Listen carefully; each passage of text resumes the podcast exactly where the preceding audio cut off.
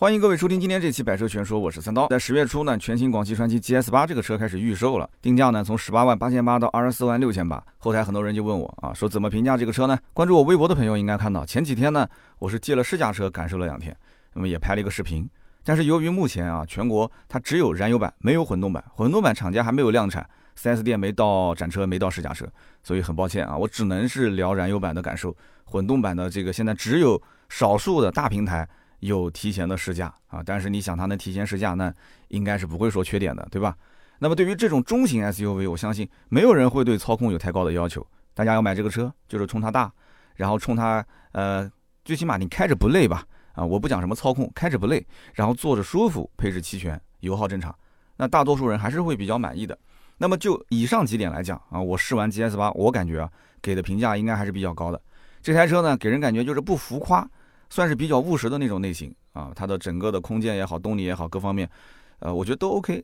最关键最关键就是你要结合它的定价，你才能说它到底 OK 不 OK。之前我们聊领克零九，对吧？我们讲对于一个品牌，它的价格的上限，每个人心里面有杆秤。我相信绝大多数人不会把领克的品牌定价到三十万以上，是吧？但是它要做品牌向上、品牌突破，那就让它突破呗。那么 GS 八这个车的定价，我觉得相对合理，它的入门版的价格其实配置也很高，像什么 L 二级的。智能驾驶辅助都是标配的，十八万八千八。哎，很多人觉得 OK 啊，对不对？那么只要对品牌没什么偏见，至少会把它当成备选之一。那么我试的呢是一个七座版本啊，第三排空间说实话比较勉强，真的很勉强。那么只能应个急，跑长途你说坐第三排的人那就是受罪嘛，对吧？你们家你要看谁不顺眼，你就让他坐第三排。那么这台车的油耗，之前老款通过小熊油耗查询，基本在十点五到十一个油上下。那么新款 GS 八的动力呢是提升了十马力，那么变速箱从爱信的六 AT 升级到第三代的八 AT，那我个人估计啊油耗变化不会太大，呃毕竟它整车也是大了一圈，轴距也增加了一百二十毫米，对吧？那么我是一个对于重型 SUV 啊，说实话没有什么太多感觉的人，如果你一定要开一个大车，一个大的 SUV 的话，你的预算又在十五到二十万，那这个预算你说你要看合资的汉兰达皇冠陆放，那是肯定是够不到的嘛。那么紧凑级的你又觉得小，你像什么 CRV、RAV4 啊，或者是像三缸的奇骏这种，对吧？你又不开到沙漠里面去玩沙，这些车你肯定看不上。那么比 GS 八小一圈的，像国产的一些车，吉利的星越 L，这个车都卖到十八万多了。那么还有奇瑞的换壳车型啊，就星途的揽月，卖到了二十三万多。所以你再回头看看 GS 八，燃油版起售价十八万八千八，混动版起售价二十二万八千八。哎，有的人觉得空间够大，动力还行，配置不低，关键就是价格啊！价格如果是合理，那这个车性价比整体应该在在同级别当中啊，还是能往前排排的啊，前几名应该问题不大。只要品控好，能把口碑做好，应该还是挺能打的。早几年广汽传祺因为产品一直不更新，实话实讲啊，口碑下滑还是比较严重的，品控各方面也是吐槽的比较多，所以就不知道这个车具体品控能做的怎么样了。那么第一代 GS 八是二零一七年上市的。那么四年一换代啊，现在是第二代。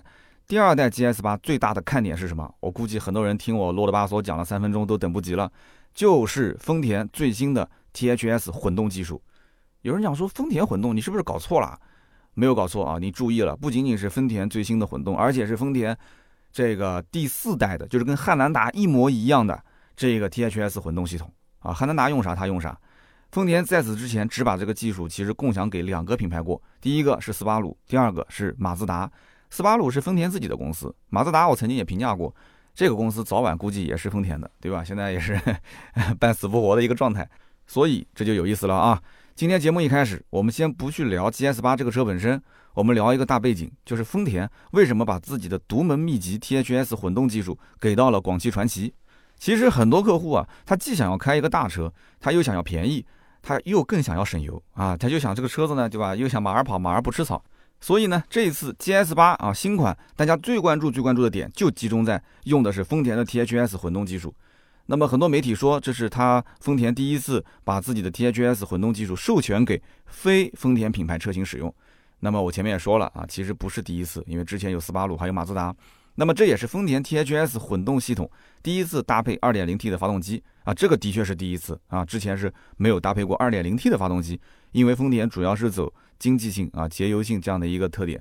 那么节目的开头呢，给一些不太熟悉丰田混动技术的人呢，呃，我们简单的科普一下，有人说啊，这个世界上的混动只有两种，一种是丰田混动啊，另一种是其他混动。说这个话呢，之前应该是本田混动还没上啊，现在应该叫一种是丰田本田混动，一种是其他的混动啊。我觉得也也不合理，应该叫一种是丰田本田混动，一种是比亚迪混动，还有一种是其他混动啊。要不补上这一句话，我今天节目评论区估计就爆炸。那为什么这么说呢？因为丰田的混动是不用充电的一个混动技术，这个是大白话啊。在很长时间里，全世界的车企只有丰田一家能做到这一点，就是其他任何混动你都需要去找一个充电桩啊，把这个电充好你才能用。那么说复杂一点，就是丰田给自己的这一套混动技术申请了很多的专利，别家其实想做也做不了，因为绕不开这些专利。丰田混动在技术层面上来讲啊，的确很长一段时间内都是吊打对手的存在。就比方说啊，从它的宽域高燃效的阿特金森循环发动机，到 ECVT 的行星齿轮变速箱，再到它的 HCU 软件控制策略，也就是说，它这个这套系统何时用电、何时混动、何时充电、怎么去分配扭矩，这些都是丰田的独门秘籍。哎，这里的每一项都对油耗、驾驶感受、可靠性这些方面有很大的影响。那么丰田的这一套混动技术呢，给人感觉啊就很封闭啊，它不对外开放，它就像苹果的系统一样，对吧？所以呢，大多数的国家对于丰田的这些混动车型也不给任何的补贴，对吧？你不是想一个人当大佬，一个人想挣钱吗？那我就不给你补贴，你就有人愿意买就买，对吧？没人愿意买拉倒。但即使这样，丰田的混动在这二十多年、二十多年里面啊，全球市场卖的都非常好啊，上千万辆的销量，这什么概念？那么也就是前几年，本田哎绕开了丰田的混动技术，推出了自己的 RMMD 混动技术，对吧？连丰田的大佬都出来说：“哎呀，这个本田的混动技术比我们丰田的混动技术更加的牛掰！”哎，并且还公开场合为本田打 call 啊，直呼六六六。那么在座的各位是不是觉得说，哎，这个丰田汽车的老大确实很大气，对吧？别人来动他的蛋糕，他都不生气，非常的高风亮节。其实实际上啊，丰田的心里面啊，小算盘打的是噼啪响。我估计很多人都没看出来，这种不用充电的混动技术。它目前在市场上已经没有什么红利了。一方面，燃油车的价格越来越便宜，而且用四十八伏轻混之后，很多车型的油耗也是越来越低。另外一方面，纯电和插混现在已经是这个时代的大势所趋，已经无法改变。所以，丰田的老大啊，表面上是在夸本田，说嗯，你们家的技术真厉害，对吧？上高速可以直驱，在市区可以增程，用纯电来开。其实他心里是怎么想的？现如今本田这么个愣头青。花这么大的个力气去搞混动，简直脑子有病啊！但是本田这个时候弄出一个混动技术，这对丰田来讲是绝对的利好消息，因为丰田的混动专利期马上就要到了。丰田越是吹爆本田的混动技术好，那么丰田混动的形象它也会水涨船高。毕竟丰田混动车型从1997年上市，普锐斯第一代上市到现在，卖了上千万辆，所以它的稳定性是毋庸置疑的嘛。所以丰田跟本田加在一起，日系品牌的混动，它的声量越大，丰田它就越可以去拿自己即将失效的混动的专利技术去换别人的技术，因为专利期二十年即将要失效了嘛，对吧？所以这就跟对方可以谈更多的条件。那么日本的车企小算盘从来都是打的叮当响啊，绝对不会给你吃免费的午餐。其实早在二零一九年就传出过，说啊吉利呢花一块钱一元收购了丰田的混动技术，很多人看过这个新闻是吧？实际上，亿元收购的公司不是吉利啊，是一家叫科力远的公司。那么这家公司呢，是主要生产镍氢电池的，是国内妥妥的镍氢电池大王。那么它在镍氢电池地位呢，应该就相当于宁德时代在三元锂电池、比亚迪在磷酸铁锂电池的地位。那么科力远这家公司，早在二零一一年就收购了松下旗下的日本湘南电池。湘南大家都很熟悉，对吧？光南高手湘南队啊，嘿嘿，这家公司从初代的丰田普锐斯开始，就一直是它的镍氢电池的供应商啊。就这个公司一直是给这个丰田的混动去供电池的，然后现在被我们的中国公司给收购了，并且这个科力远公司还和丰田等多家公司啊合资成立了科力美公司啊，一听名字就是兄弟公司。科力远呢持股百分之四十，是第一大股东。这个科力美公司啊，它负责生产镍氢电池的电芯和极片，然后提供给丰田的日本本土电池工厂组装成动力电池，再运回到国内给国内的那些丰田混动车型使用。所以不要整天吹什么丰田混动的动力总成都是原装进口的了，都是把我们国内的配件运过去装好之后再发回来。为什么要这么做呢？成本低嘛，便宜嘛，就算是用船运过去，它还是便宜。然后拆开来，你发现，哎呦，它的混动系统里面的配件很多都是 Made in China 啊。那么这家科利远公司，其实吉利是它的大股东，占股百分之四十。那么吉利它需要科利远这家公司帮自己去研发 CHS 混动技术，CHS 就是 China Hybrid System 啊，就中国混动系统。那么这套混动系统非常像丰田的 THS 混动系统啊，但是它通过一套双排的行星齿轮组以及离合器呢，规避了丰田的专利。而且 CHS 系统不仅可以实现不插电的混动，还可以实现这种插电式混合动力。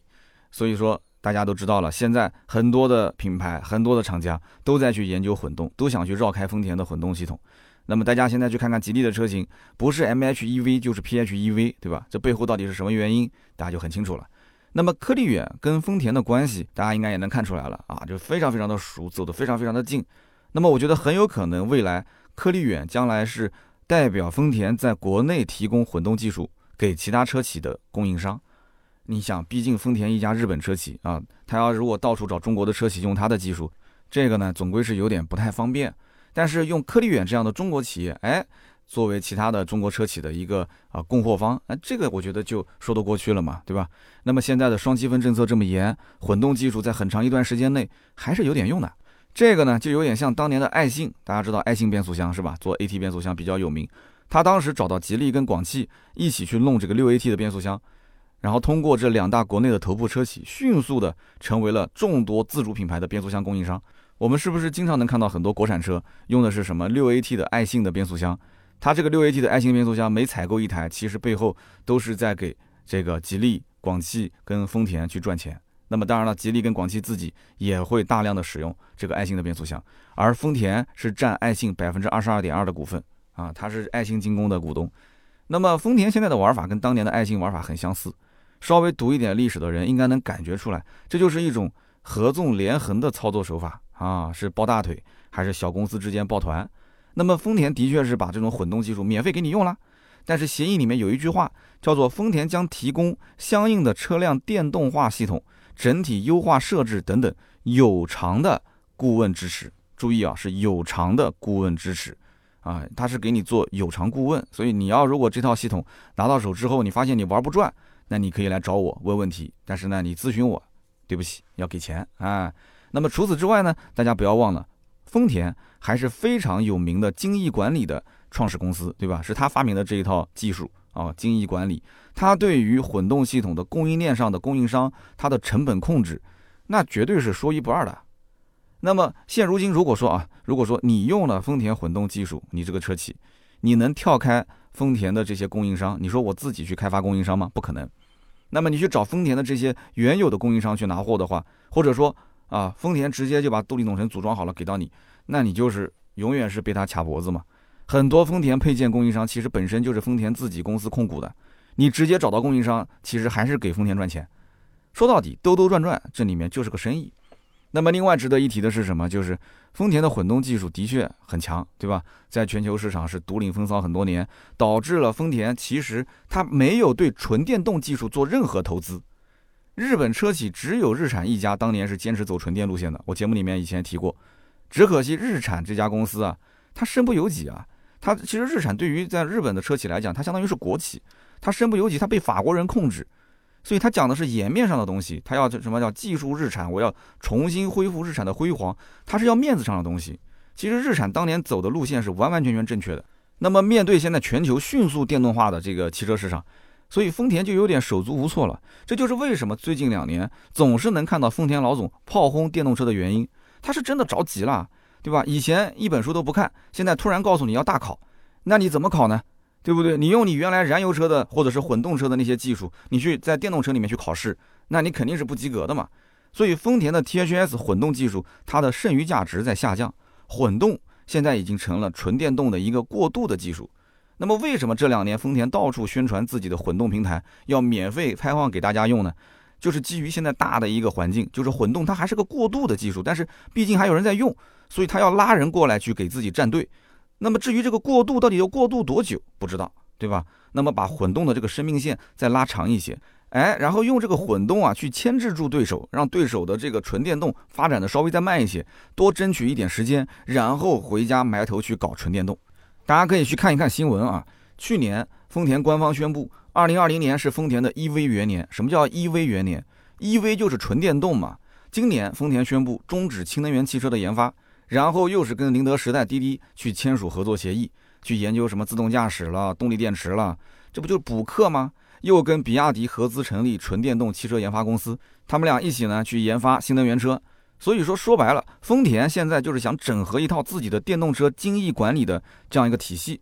电动车在丰田眼里，其实他感觉本身就没有什么技术含量。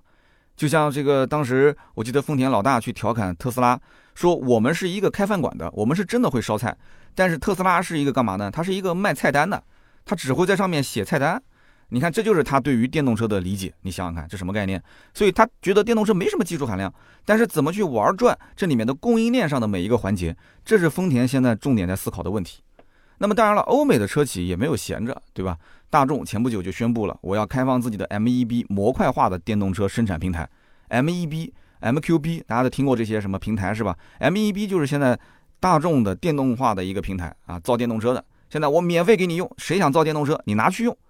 大众向来不是这么大方的主啊，那我们中国人太了解了，上汽大众、一汽大众，他会那么大方吗？核心技术是不会给你的，他现在怎么这么阔气呢？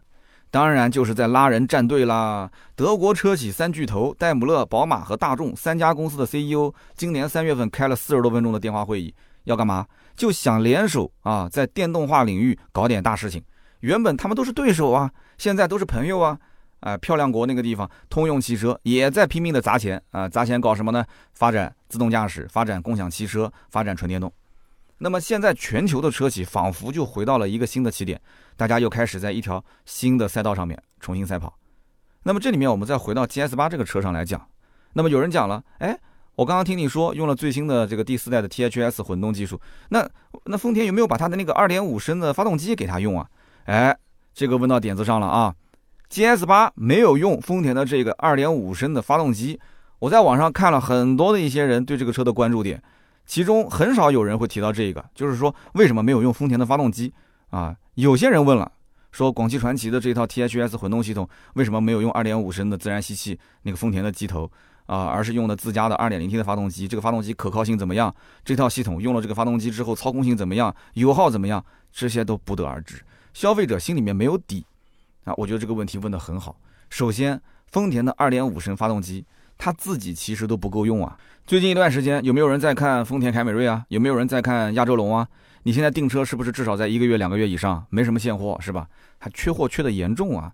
其次呢，就是这个 THS 混动技术，它是在一家叫做 Blue Lexus 这样一个公司名下。这家公司是丰田、电装和爱信精机三家一起合资成立的。那么转让 THS 混动技术给广汽，相当于是 Blue Nexus 这个公司跟广汽之间签订的协议，跟丰田没什么关系啊。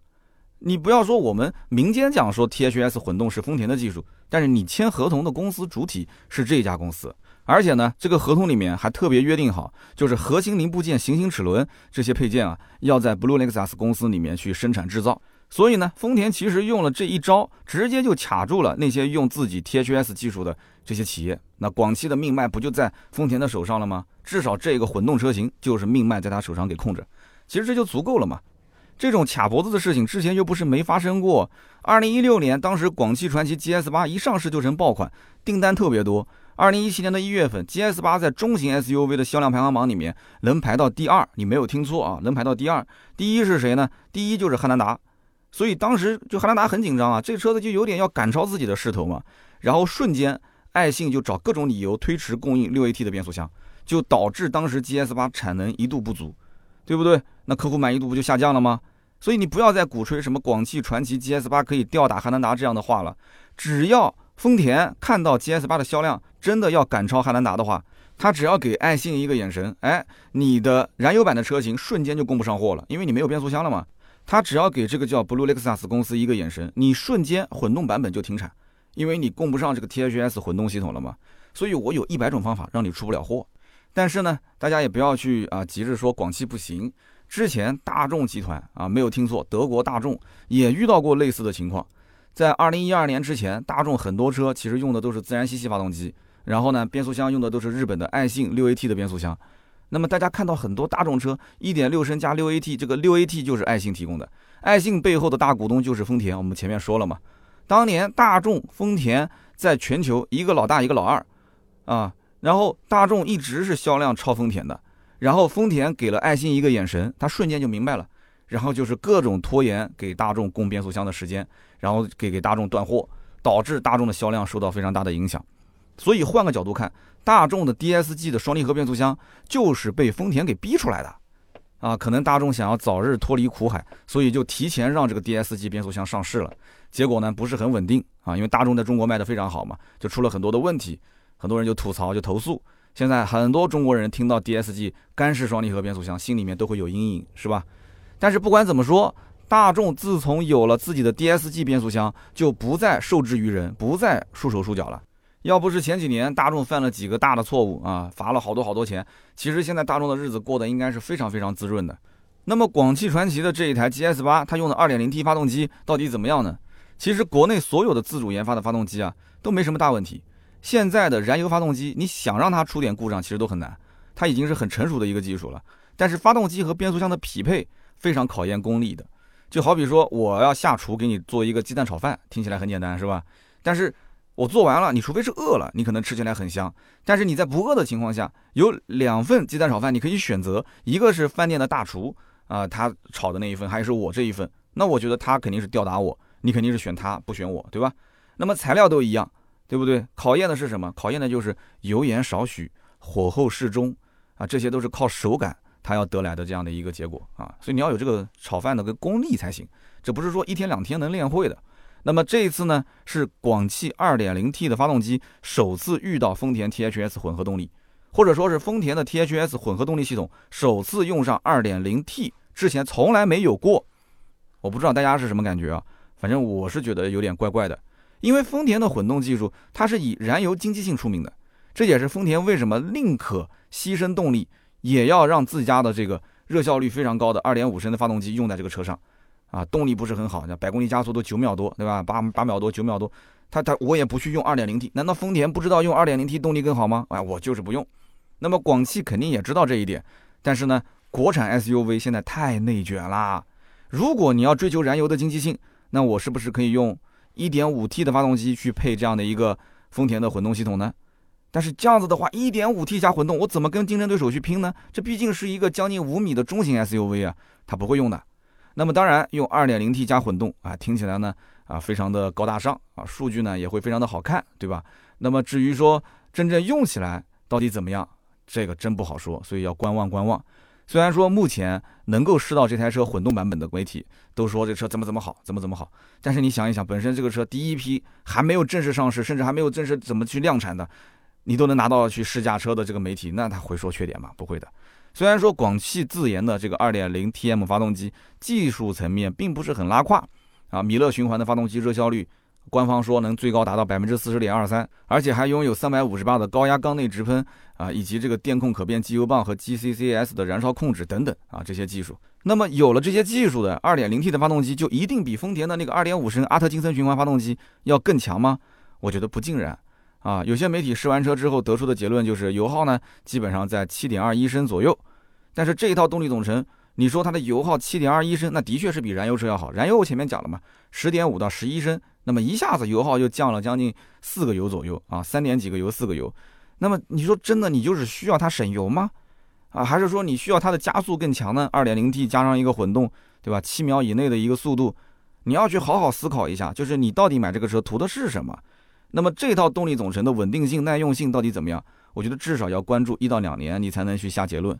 毕竟丰田的 THS，它其实这套系统是习惯凯美瑞的那种啊，零百加速九秒左右的那种感觉，它习惯的是电池的浅充浅放，小步慢跑，啊，你现在让一个马拉松的运动员去练一个一百一十米跨栏，啊，你虽然都是跑步，但是他运动员底子不同啊，训练的方式也不同啊，所以不能说不好，只能说大家不要急，你先观望观望，看一看，啊，看一看其他的小白鼠现在用的怎么样。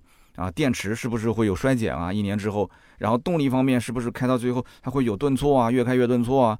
啊，今后在加速方面会不会厂家通过 OTA 升级，刚开始加速很快，但是后面升级完之后加速就变慢了呢？为什么我要提这一点？我跟大家说一件事你就知道了。那么当年第一代的比亚迪秦上市不久，底粉一开始也是一片叫好，插混车型啊。那么大家就觉得说，哎呀，你看这个比亚迪秦价格又便宜，加速又给力，网上到处都是比亚迪秦秒天秒地的视频。但是后来呢，很多车主就投诉了，说这个比亚迪秦啊，电池衰减严重。但是比亚迪的售后检测就说没问题啊，啊，然后就不给去更换电池包啊。一开始也是说这个电池包啊质保周期非常长啊，结果反正各种算法算出来就是没问题，不给换。那么后来比亚迪就变聪明了，比亚迪不再追求那么快的加速，他也知道这种插混车型也就十几千瓦时的容量，就是十几度电的电池包嘛。可是它的电机呢却超过了一百千瓦，所以呢考虑上逆变损耗，急加速的时候电池放电倍率啊很容易超过十 C 啊。因为我不是什么专业的这些电工啊，大家你听了就知道就大概什么个意思就行了，就是说这个电池根本就扛不住啊，扛不住这样的一个急加速时候电池放电的倍率。那么我其实也跟大家一样啊，我也是希望 GS 八的混动系统又稳定又省油，毕竟老百姓呢赚点钱是不容易的。那不仅是 GS 八，今后这一套混动系统如果真的好，它用在广汽传祺 M 八这样的 MPV 车型上，那是真的香啊，对吧？又省油，平时代步又好，对不对？然后这车的动力又不错，跑高速啊，跑长途去自驾也很舒服。那还买什么奥德赛、爱丽绅，买什么别克 GL 八呢？这个价位，这个油耗，这个配置，那想想都香啊！你说是不是？那么我们就讲一讲这个 GS 八的价格合不合理啊？因为它合不合理，今后他们家的 M 八合不合理就知道了。其实你想判断 GS 八的价格是不是合理，可以从两个角度去评判。一个呢是跟老款车型比，你看看它是不是增配了，是不是降价了，这不很简单吗？还有一个呢就是跟它的竞品车型比，你看看谁的价格更合理，配置更合理，动力各方面更加的有诚意。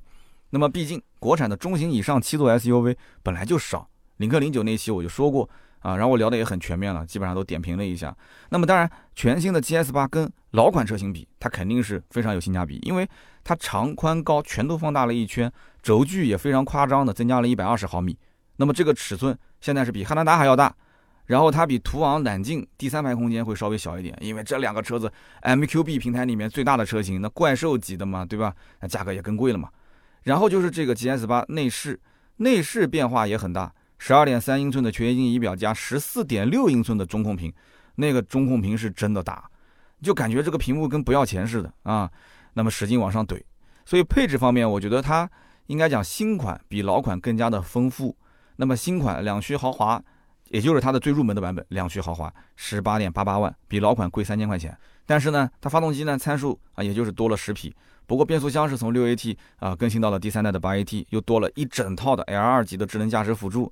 还有其他的一些舒适性配置，所以呢，如果看新款的定价比老款只是贵三千块钱，但是多了这么多的配置，老款之前最多优惠也就是一万多，接近两万，那么新款现在即使不优惠，多出的这些配置，我觉得也值回票价啊，至少不会太亏。好，那么燃油版就说完了，再说说混动版，混动版定价呢是二十二万八千八到二十四万六千八，你说这个价格定的是不是合理呢？那么首先看一看同级别车型里面有没有混动的。那么我们第一个想到的呢，就是比亚迪唐。比亚迪唐呢，它有 DMI 和 DM。你注意啊，我们今天聊的是 DM，不是 DMI。DMI 呢，走的是燃油经济性路线，它用的是一点五 T 的发动机，那价格更便宜了嘛。GS 八它是混动二点零 T 的，所以你得用唐 DM 去跟它对比，同样是二点零 T 的。那么唐 DM 呢，是一个插电式混合动力车型，拿的是绿牌，所以它是可以免购置税。但 GS 八的混动，它你知道的吗？丰田 THS 混动是拿不了绿牌，上的是蓝色牌照，那你要缴个两万多块钱的购置税。所以 GS 八含上购置税的价格，那就到了二十五到二十七万上下。那么跟这个唐 DM 的价格二十三万六千八到二十八万六千八，这两者之间呢差别不是很大。但是 GS 八比唐 DM 要大了一大圈，整个轴距也是多了一百毫米，多了十公分的轴距。所以这里面我不是说讨论应该买唐 DM 还是买 GS 八混动，我们就说它的定价合理性。那么我们就做这样一个简单的分析和对比，我觉得广汽传祺 GS 八它的混动版定这个价格应该是没什么毛病的。那么上一期节目有人讲说三刀你聊了领克零九为什么不提到理想 ONE？那么今天哎正好我们就把 GS 八的混动跟理想 ONE 拉来对比一下。这两台车大小其实差不多，长、宽、高、轴距，它们之间的差别也就是十五到二十毫米这样的一个差别。那么配置方面，理想 ONE 是稍微占一点优势的，因为理想 ONE 是把配置直接拉满嘛。但是它多出的那些配置，其实也就是一些呃舒适性的配置，可有可无的。你比方说，本来他们俩都有座椅的加热，哎，但是理想 ONE 多了一个座椅通风，就类似这样的。但是理想 ONE 的售价三十三万八，就算 GS 八混动的顶配二十四万六千八加上一个购置税，那么总价才二十七万。那么对比理想 ONE 的三十三万八，等于说要便宜了五万多块钱，接近六万。那么单从产品的这个定价上来讲的话，我依然觉得啊，GS 八的混动的定价很良心。那我不是说理想 ONE 的定价不良心啊。因为有人讲说理想 ONE 代表的是什么？代表是未来科技，代表的是品牌调性啊，服务也更好。那我还是那句话，今天我不讨论该买谁不该买谁，我就讨论这个车它的定价合理不合理。我就告诉那些在考虑 GS 八混动的人，这个车定价没有毛病，但是它定价合理，并不代表说你马上就得买啊。我之前也说了嘛，你买燃油版，我推荐你现在就可以入手，但是你买混动版一定要观望一段时间，因为这套动力总成跟广汽传祺自家的 2.0T，他们第一次。啊，第一次磨合，第一次在一起用，我觉得真的是要好好的看一看后期的一个耐用性啊，故障情况。那么最后我们讲一讲目前 GS 八的一个销售情况。根据我跟一线销售的了解啊，客户对混动版本更加的感兴趣。如果之前没有太了解混动行情的一些客户，他可能第一感觉就是觉得这价格还是贵了。哎呦，乖一个国产车卖个二十四万多，还是有点贵了。我有二十四万多，干嘛要买国产？我很多车可以选了。那么这一类客户，他如果说要想大，要想配置高。啊，想要图便宜，那就入门版，十八万八千八啊，燃油版的一个豪华车型。那么裸车十八万八，落地二十一出头一点点。但是如果了解过同级别的混动客户，而且知道他用的是跟像汉兰达、皇冠陆放一样的第四代的这个 THS 丰田混动，那么他自然就会去先看汉兰达跟皇冠陆放，然后再过来看 GS 八混动，最后一对比，发现我的天，这个车性价比无敌啊！因为你想，汉兰达跟皇冠陆放三十三万多的版本。它的配置都干不过混动 GS 八二十四万多的这个顶配版，啊，两者之间的差价将近十万，差价十万啊，兄弟，这年头十万有那么好赚吗？丰田的标是金子做的吗？这个我觉得还是会让很多人很犹豫啊。那么理想 ONE 的客户之前呢，他可能会是毫不犹豫的买这个车，但是现在看到了 GS 八，他可能以前看不上 GS 八，觉得说一个国产车一个二点零 T 又怎样啊，要大一点又怎样，我才不买。但是哎，看到了用丰田的 THS 的混动技术。他本来是不感冒的，但现在对丰田混动他很感兴趣，二十四万多的顶配，那客户也会很纠结啊，对不对？主要就是这个二十四万多，那个三十三万多，差个也是五六万嘛。那么他买不买，主要还是看他放不放心广汽传祺的品控，对吧？大概率这些人身边应该也没什么人开广汽传祺，所以他心里面没有底嘛。那么全新 GS 八从官方的 APP 上下单啊，不要到 4S 店说拿着钱去交定金了。就是在 App 上就可以下，六座七座是一个价格，具体怎么选？上一期呃我聊领克零九的时候跟大家说过啊，六座好还是七座好，大家自己可以去回听一下。那么这个车整车五年十五万公里质保，首任车主电池呢是终身质保，记住了，首任车主，非首任车主是八年二十万公里。所以将来你要是去买二手的这个第二代的 GS 八，你一定要知道这个条款。那么这个车呢，目前没有贴息政策啊，我估计可能卖一段时间才会有。那么最后呢，给大家讲一下这个车的二手车的补贴政策非常有意思。那么这款车的二手车的置换补贴政策特别有意思，它是根据二手车的车龄来调整它的补贴力度，而且它还分成本品牌和非本品牌。那么如果是本品牌的话，是车龄越老补贴力度越大，车龄越新补贴力度越小。怎么去理解呢？比方说你是个本品牌的啊，你开着就是一个广汽传祺，比方说 GS 四，你现在想换 GS 八，如果是一年以内的 GS 四。你现在去置换，那你只能补贴五千块钱。但如果你是个五年以上的 GS 四，哎，你去置换的话，那补贴就是一万块钱，就是车龄越老补贴越大。那么非本品牌的补贴正好相反，那么也就是说，你车龄越老，我补贴越少；但是你车龄越新，我补贴越多。比方说，你买了一个哈弗的 H 六，是新款的，对吧？刚刚才上市的，才开了半年，你过来置换，补贴你一万块钱。但是你如果开了一个五年以上的哈弗 H 六过来置换，那我只补贴你五千块钱。啊，为什么会这样子呢？大家想一想啊，我留一道思考题，大家可以琢磨琢磨啊，很有意思，很鸡贼的啊。这个政策为什么广汽传祺要搞这么复杂的一个补贴政策？大家可以在留言区进行交流。好的，那么以上呢就是本期节目所有的内容，感谢大家的收听和陪伴。那么如果觉得说节目还不错，也欢迎转发到朋友圈或者是微信群，让更多的朋友们可以听到。那么我们也会在每期节目的留言区抽取三位，赠送价值一百六十八元的芥末绿燃油添加剂一瓶。那么下面呢是关于上一期节目的留言互动环节。上一期节目呢，我们聊的是这个玛莎拉蒂的 Ghibli 啊，我看到很多朋友对这个车非常感兴趣，很多人都提到了一个这个二进宫的美女，对吧？最近好像又被抓进去了，说当时知道这个型号，知道这个车的牌子，就是通过她啊，她可以说是这个牌子的一个代言人，好像的确是这样子的啊。然后呢，也有很多的朋友给我的这个发音啊提了一些要求，说呃三刀是最后的倔强，不是最后的倔强啊，这个读第二声倔倔倔倔，读倔强。我就在想了，我平时在家也唱那个五月天的歌。我和我最后的倔强，倔倔倔倔倔强，我和我最后的倔强，那就五月天成倔强的东北人了 啊！行好，第二声我知道了，我学会了。然后还有就是有个哥们儿跟我讲说，呃，古时候一斤是十六两，所以半斤八两其实说的是一个意思啊。因为考虑到我们的节目当中有很多的一些学生啊，这个这个确实确实要跟大家提醒一下，三刀没文化啊，这个我真不知道。原来古时候一斤十六两，好像似乎有点印象，但是。也不能太确定啊，所以呢，写稿比较赶时间啊。一斤当时古时候是十六两，所以半斤八两是一个意思。今天我们给大家刊物一下，但是我当时的节目里面其实想表达的就是它比它略强一点，所以半斤八两，它多个三两。我其实当时的语境是这样的。那虽然说我可能我真不知道一斤是十六两这件事情啊，所以我当时回了一个评论区，我回我说叫听话要听音。啊，听话不听音，前途不光明啊！所以大家一定要记住了，以后领导要说错话，你不要当面指责，私底下聊。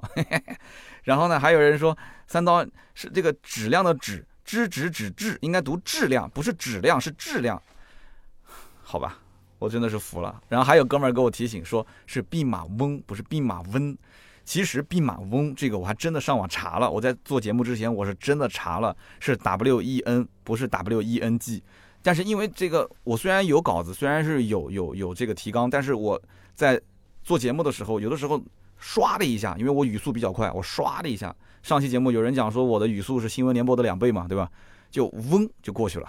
那我的嗡为弼马翁，弼马翁，弼马翁嗡，好吧，这个这个怎么说呢？这这么多年来，三刀的普通话已经是。开到了这个 max 就已经极限值，你不要再让我去改口音了，就只能说能听懂就行了，不要太较真，好吗？那么我们读一读留言嘛。上一期第一位网友叫做皇帝 mr，他说，作为一个 FCA 的销售，我想告诉大家，吉伯利其实就是菲亚特和克莱斯勒合并之后，用克莱斯勒 300C 的底盘拉皮拉出来的一款车。你要是仔细看看它的中控，你再看一看它的那个8.4寸的车机，你就知道了。那么，另外再提一句，克莱斯勒 300C 其实就跟老款的奔驰 E 是共享一个底子的。那么，克莱斯勒跟戴姆勒当时啊两大合作项目，另一个就是奔驰的 M2 和吉普的大切，这两个车子也是共享底子的啊。非常感谢给大家补充了一些知识。那么，下面一位叫做 CYLRPG，他说，我们小区旁边就是玛莎拉蒂的 4S 店，让我心动的不是车，而是里面的那个女销售。那可以说是媚到了骨子里面啊！有的时候上班啊，我没事就想点开懂车帝去看一看他在直播没有，那一颦一笑都让我心动。现在我代表广大网友啊，我想问一句，就是这个玛莎拉蒂 4S 店的懂车帝的账号是多少？请务必在今天这期留言区里面给他发出来。如果不发的话，大家可以私信他啊，CYLRPG 这位听友啊，媚到骨子里的这个玛莎拉蒂的女销售啊，在懂车帝哪个账号上直播啊？我是带我的朋友问的。那么下面一位叫做胡畅一，他说我手上有一台玛莎拉蒂总裁 SQ 四，开了一个多月，一六年的卖了六十三万，一六年的卖六十三万，哎，差不多差不多是这个行情。我手上那一辆也是，跟你车龄是一样。他说这个婚车跑了一次两千块钱，然后租给别人自驾游一天一千八百块钱。